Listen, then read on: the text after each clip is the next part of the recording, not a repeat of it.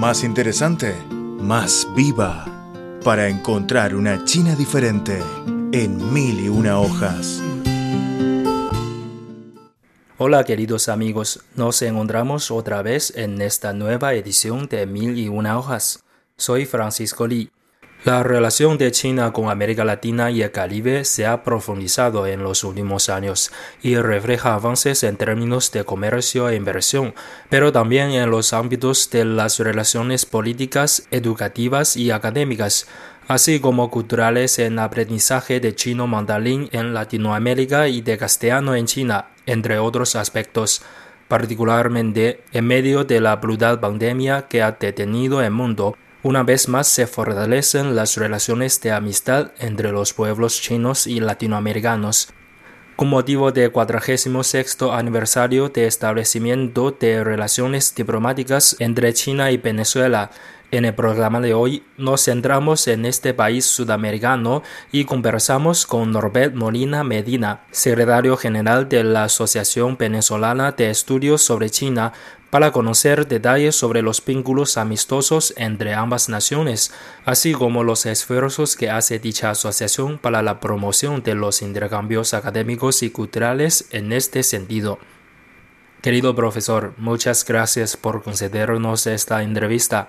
Antes de nada, ¿podría presentarnos un poco la Asociación Venezolana de Estudios sobre China? ¿Qué función tiene esta institución y qué objetivos pretende alcanzar? Hola, ¿qué tal amigos de Radio Internacional de China? Muchas gracias por esta nueva oportunidad para compartir con ustedes parte de nuestra inquietud en la promoción de los estudios de China en Venezuela. La Asociación Venezolana de Estudios sobre China, AVECH, es una asociación civil sin fines de lucro ni filiaciones políticas o religiosas, eh, cuyo fin principal es intercambiar experiencias académicas y culturales entre sus miembros, eh, colaborar con los centros de estudios superiores en Venezuela, Latinoamérica y China en la formación de recursos humanos a nivel de docentes e investigadores además de fortalecer una política permanente de publicaciones eh, e intercambiar información que nos permita difundir los estudios sobre el acontecer político, económico, social, cultural, científico, tecnológico de China en Venezuela. Eh, esto es parte de un trabajo eh, que da continuidad a la labor de numerosos docentes e investigadores que desde 1974 en la Universidad de los Andes, más específicamente en la Escuela de Historia, vienen impulsando los estudios y la comprensión sobre la sociedad china. Vale destacar que este es un, eh, un curso eh, que solo existe en la ciudad de Mérida, al oeste del país, puesto que en nuestra ciudad y en nuestra universidad es la única que en Venezuela se dedica a, los estudios eh, sobre países asiáticos, más particularmente sobre China. Eh, de tal manera que nuestra asociación fue presentada el 22 de octubre eh, de 2018 en el marco de la vigésima primera Semana Cultural de China en Mérida. Contó con la presencia de diplomáticos chinos de la, Embajada de la República Popular China en, Venezuela y a partir de entonces eh, hemos llevado un trabajo bien interesante para fortalecer, eh, digamos, la labor que ya viene emprendido un grupo de profesores. Entre los objetivos que, que nos hemos planteado, pues está promover el intercambio académico-cultural con la República Popular China, a través de las semanas culturales y otros eventos afines. En Mérida es la única ciudad de Venezuela donde se han hecho 22 ediciones consecutivas de la Semana Cultural de China eh, en, la, en la ciudad. ¿no? Eh, otro de los objetivos es impulsar los estudios sobre China a través del intercambio de experiencias con instituciones académicas superiores en Venezuela y a nivel internacional. Eh, incentivar las relaciones culturales sino-venezolanas,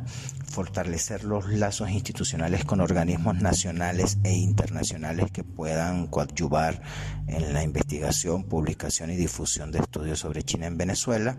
emprender una política de intercambios académicos especializados en estudios chinos y contribuir con la organización de una plataforma de encuentro y trabajo conjunto entre los investigadores especialistas e interesados sobre, sobre China en Venezuela. Repito, es una experiencia única en el país, eh, son más de 20 años de difusión de actividades culturales con la Semana Cultural y son más de 40 años de investigación en el plano académico a través de la enseñanza de la historia de China en la Escuela de Historia en la Universidad de los Andes en Mérida, una ciudad al occidente del país. Repito, única experiencia en Venezuela que ha dado continuidad y que pretendemos, perdón, fortalecer con la creación de nuestra asociación. Después de la fundación de la asociación, ¿qué se ha hecho para promover los intercambios en diferentes campos entre los dos países? Desde la fundación de la asociación no solamente hemos seguido promoviendo eh, la celebración de la Semana Cultural de China en Mérida, que es parte del trabajo que el Centro de Estudios de África y Asia ha desarrollado por más de 20 años bajo la dirección de su fundador y director, el profesor Hernán Lucena, sino que eh, hemos atendido eh, otras nuevas iniciativas como el dictado de un seminario a nivel de posgrado en, en la Facultad de Ciencias Jurídicas y Políticas, así como como en la Facultad de Economía de la Universidad de los Andes, que es un seminario que lleva por nombre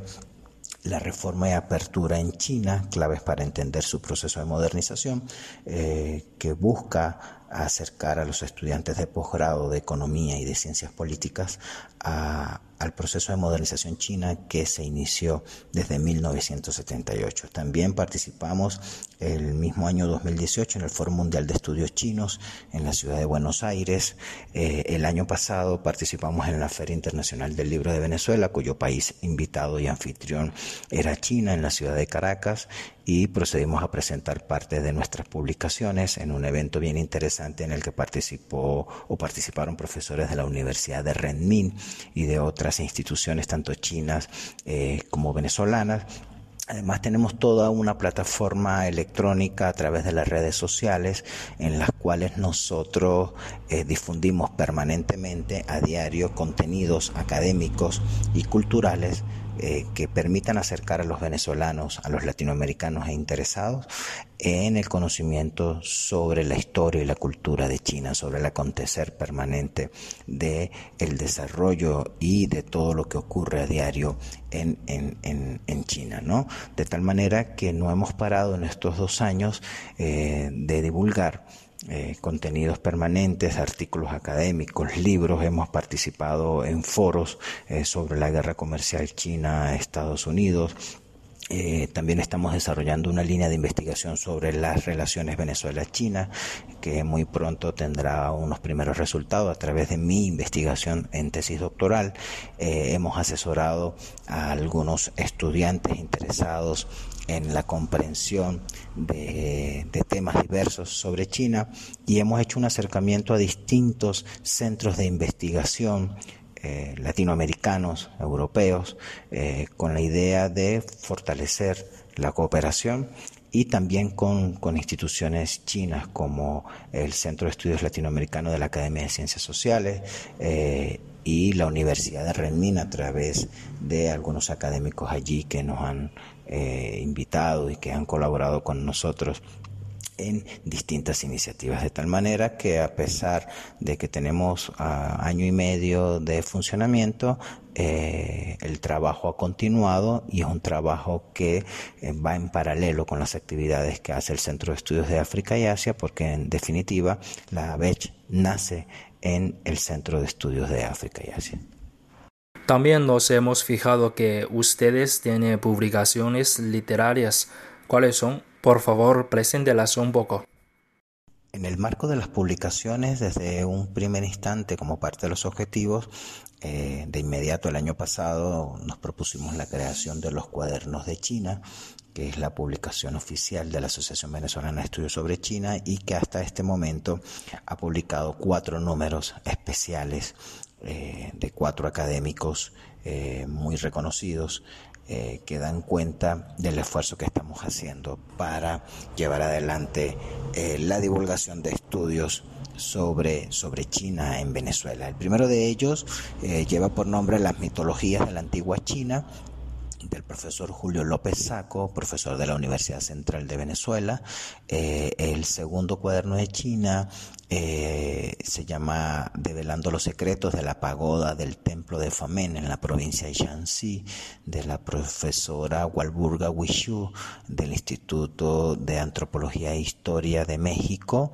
eh, eh, de la Escuela Nacional de Antropología e Historia de México, perdón. Eh, el tercer cuaderno lo publicamos, esos dos cuadernos se publicaron el año pasado. este año hemos publicado el número 3, China y Latinoamérica, una relación transformadora del orden global, del sinólogo iberoamericano español Zulio Ríos. Y más recientemente, esta semana, hemos publicado China y la planificación familiar, la política del hijo único, del profesor Ramón Alonso Dugarte, que es miembro de nuestra asociación y de nuestro centro de estudios de África y Asia. Ya nos encontramos también editando el número 5, que es una sorpresa de la cual informaremos en su momento. Pero además eh, decidimos crear este año 2020, aparte de los cuadernos de China, que son cuadernos académicos, eh, decidimos crear entonces los cuadernos de cultura china que es un espacio mucho más abierto eh, para divulgar el acervo cultural chino, desde la poesía, la música, la literatura, la fotografía, etcétera. Y en ese sentido ya hemos publicado el número uno este año, que lleva por nombre Nueve relatos sobre ratas y ratones, a propósito del año de la rata,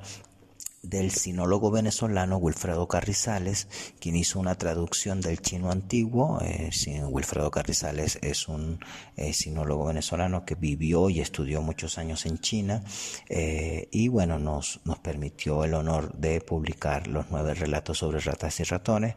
y en los próximos días va a salir una antología poética del poeta chino de la minoría étnica Yi, eh, Maya, que se llama Las Montañas Lejanas. De tal manera que en tan solo un año, porque desde el año pasado fue que empezamos la política editorial, ya tenemos seis publicaciones disponibles en la red de manera gratuita, con una alta calidad editorial que da cuenta del esfuerzo que estamos haciendo aún en medio de la profunda crisis económica y política que vive la nación venezolana. China y Venezuela establecieron relaciones diplomáticas el 28 de junio de 1974. A lo largo de este tiempo, las relaciones chino-venezolanas han tenido un desarrollo muy rápido, amistoso y fructífero. A su juicio, ¿qué papel juega el factor cultural en las relaciones diplomáticas? Sin duda que las relaciones culturales son un factor clave en el desenvolvimiento de las relaciones diplomáticas. Y vaya que Venezuela y China tienen que mostrar el intercambio cultural que ha ocurrido desde los años 70 para acá ha sido eh, bastante eh, loable. Eh, durante todo este tiempo el acercamiento en Venezuela a la cultura china ha sido fundamental y las relaciones culturales o la diplomacia de pueblos es un factor clave y complementario que coadyuva al, fortalecimiento de las relaciones políticas y económicas al más alto nivel. Eh, creemos que, deben seguirse fortaleciendo. Eh, nosotros estamos para contribuir, para colaborar en ese sentido y hoy China no es una eh, sociedad desconocida en Venezuela y eso es gracias al fortalecimiento de las relaciones que han tenido ambos países y el rol que juegan muchas instituciones eh, en el plano de la difusión cultural y del intercambio cultural. Numerosos venezolanos se encuentran estudiando hoy eh, y formándose en las mejores universidades de, China, eh, pero además de, allá para acá ha venido todo un intercambio eh, muy interesante en las artes, en la actividad editorial, en la difusión del cine, y de otras manifestaciones artísticas y culturales que dan cuenta del interés que hay en nuestro país y en nuestra sociedad por conocer cada vez más a China. Eh, podría decir que en los años 80 eh, fue muy importante la divulgación de las obras del Libertador, eh, de los textos más importantes del Libertador que fueron traducidos al chino, la traducción de Doña Bárbara y de otras obras de la literatura venezolana que pudieron ser llevadas al idioma chino. Y eso es un factor digamos, de intercambio muy interesante porque es el acercamiento a la sociedad venezolana desde, desde China. Y nosotros acá también, eh, a través de las traducciones que se han hecho, eh, les, les, comentaba que el cuaderno 2 de Cultura China es una traducción del poeta chino Jidi Maya, es una forma de acercar a, a, los venezolanos parte de la poesía china y con ello nosotros lo que intentamos es fortalecer los intercambios que ya sobrepasan las cuatro décadas. El, intercambio amistoso debe seguirse fortaleciendo. Ojalá logremos en la Universidad de los Andes y en el Centro de Estudios de África y Asia, en la Asociación Venezolana de Estudios sobre China, la posibilidad de concretar un Instituto Confucio para eh, promover el, el, estudio de la lengua china y del idioma chino y que podamos seguir eh, de esta manera acercándonos al acervo cultural de la sociedad milenaria china. ¿Cuáles serán, desde su punto de vista, los desafíos que enfrentará el mundo post pandemia y qué se debe hacer? Yo considero que, que el mundo post pandemia deberá afrontar eh, un conjunto de retos que apunten en primera instancia a eh, revisar los servicios sanitarios de cada país, eh, los sistemas de salud, pues las debilidades estructurales que se han visto con la pandemia eh, son bastante lamentables. Por otro lado, muchos países en vías de desarrollo y desarrollados demostraron no estar en capacidad para responder en medio de una situación como esta, la ciencia y la tecnología es fundamental. China lo ha demostrado después de 1978 con el programa de las cuatro modernizaciones. Eh, invertir en ciencia y tecnología es ganancia a la hora de ofrecer respuestas eh, en materia sanitaria. Eh, la comunidad de destino compartido que ha propuesto el, presidente Xi Jinping eh, pudiera ser una opción bastante aceptable si entendemos que la cooperación internacional, más allá de las teorías conspirativas del racismo que se ha impulsado desde algunas cadenas internacionales, sobre todo occidentales, sobre, sobre este tema,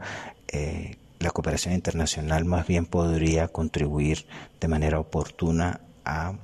ofrecer respuestas en conjunto para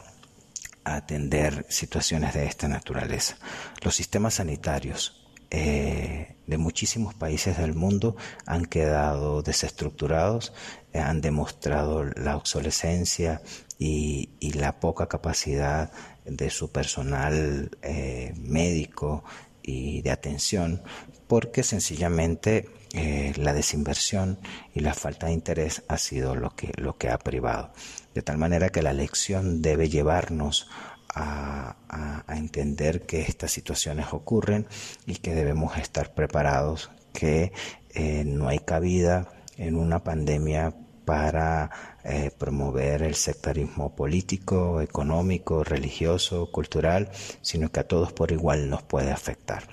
La experiencia de la COVID-19 eh, así nos lo está eh, enseñando y la comunidad internacional deberá entender entonces que hay que aprender de la lección y que hay que fortalecer los mecanismos internacionales que puedan ayudar a atender una situación en el futuro de una manera mucho más estructural más que coyuntural. Sin duda alguna, estamos viendo una crisis muy importante, incluso devastadora, que no solo es sanitaria, sino también es política y económica, pero que nos une a todos los países del mundo. Después de la solidaridad y cooperación recíproca entre el gigante asiático y el nuevo continente en esta emergencia de salud pública, seguramente las relaciones se van a encaminarse hacia un nuevo nivel. Muchas gracias por la sintonía. Se despide Francisco Lee. Hasta la próxima. ¿Qué necesitan las plantas? Sol. ¿Qué necesitan los peces? Agua. ¿Qué necesitamos nosotros? Una vida colorida, con música, sol y amor.